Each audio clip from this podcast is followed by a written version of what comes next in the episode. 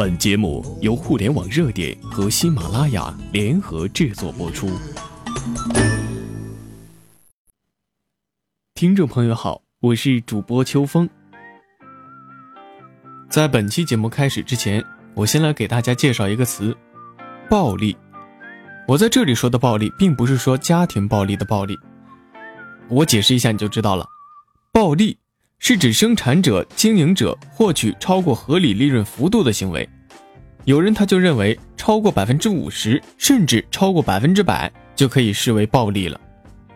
现在你知道我说的是哪个暴利了吧？那么在咱们的生活当中呢，有六个隐形的暴利行业。接下来我们就来看一看你到底接触过哪几个。那么在这些地方，你又花了多少钱呢？先来说第一个，眼镜行业，在眼镜业里边流传着这样一句话：二十块钱的眼镜，两百块卖给你，那是讲人情；三百块卖给你，那是讲交情；四百块卖给你，那就是讲行情了。我们先不说这句话是不是过于夸张了，但是眼镜业确实是一条低成本、高定价、高折扣的。利益链，眼镜行业里边，我们大概的分一下，有镜架、镜片、隐形眼镜和眼药水这四大类的商品分类。镜架是流行类的商品，时尚性要求更高，周期性也更强。国内的镜架年销售量大约为八千万只。镜片是光学产品，更加注重产品的功能，年消费量在两亿片左右。隐形眼镜呢是美容商品，更加注重商品的方便舒适性，而眼药水是隐形眼镜的消耗品。从各类产品的毛利空间，还有它在眼镜店销售总额中所占的比例来推算的话，眼镜店的平均毛利空间大约在五倍左右。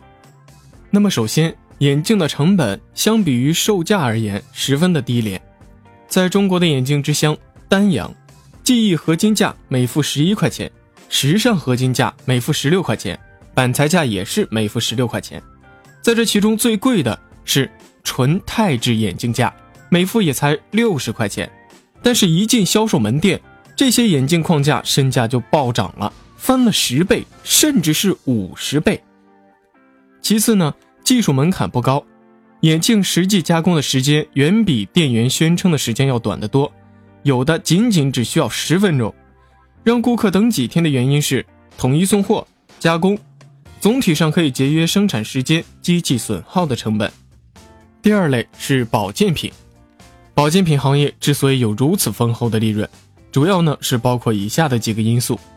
第一点，全球多国的人口老龄化问题也是日益的严峻，中国六十岁以上的老人占总人口的百分之十三，大约有一点七亿人。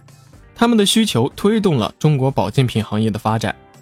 第二点，大约有二十亿人口处于超重和肥胖状态，全球的生活习惯问题呢，也促进了保健品行业的发展。第三点就是生活水平提高，收入支配增加，也是保健品需求增长的关键因素。最后一点，全球呢对保健食品医学研究进展非常的迅速，在未来的几年呢，保健品行业将仍然的保持。高速发展的状态。第三类呢，是我们比较熟悉的网络游戏。在去年呢，中国的网游出版产业实际的销售收入高达一百八十三点八亿元，并且呢，它为电信业 IT 行业带来了四百七十八点四亿元的收入。这个规模呢，远远的超过了电影票房、电视娱乐节目还有音像制品发行这三大传统娱乐的总和。网络游戏产业的毛利率高达百分之五十以上。最高的甚至能高达百分之七十五，而净利率呢也在百分之二十五到百分之五十之间。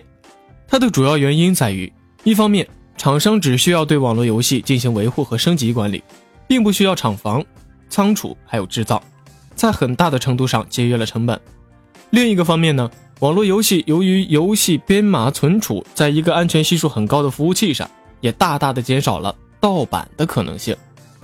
第四类是美容护理，近年来不仅是女性对美容护理要求更高了，男性也逐渐的开始进行美容护理了。买菜的时候可能会为了一两块钱计较的女性，为了让自己更美，却是花钱毫不手软。尤其是近年以来，化妆护理、瘦身美容等等的观念，激起了不少女人爱美的天性。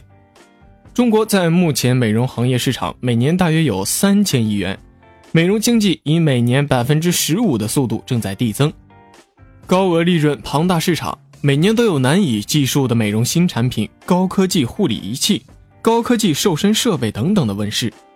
中国美容经济年度报告指出了，中国美容经济正在成为继房地产、汽车、电子通信、旅游之后的中国居民第五大消费热点。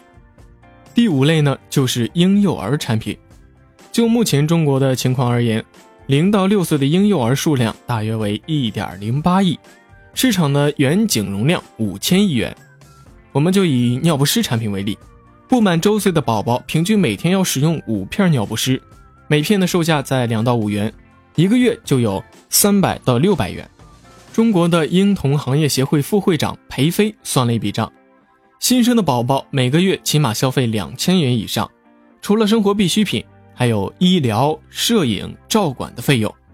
这个一年五千亿的蛋糕是中国母婴产品加盟产业发展的天然动力。其实，婴儿用品行业的产品分为两大块，第一块是人气商品区，就包括了比如尿不湿啊、湿巾啊或者食品呀；第二类是利润商品区，比如说玩具。特色安全用品、日用品、洗漱用品等等，人气商品区中的纸品是零利润的，食品是百分之五的利润率。利润商品区中呢，玩具六折，外出服三点八折，日用品六到六点五折，极个别的有七折，洗护用品七折左右，特别产品四折左右，平均进货的折扣是四点九四折，也就是等于零售价一百块钱的产品，进货价格是四十九点四元。商家纯利润在百分之四十左右。第六类是婚纱摄影。婚纱摄影呢，从一九九二年开始出现在中国的大陆之后，一九九四年就开始出现大量的婚纱摄影店。短短二十年的时间，已经由一件奢侈品成为了结婚的必需品。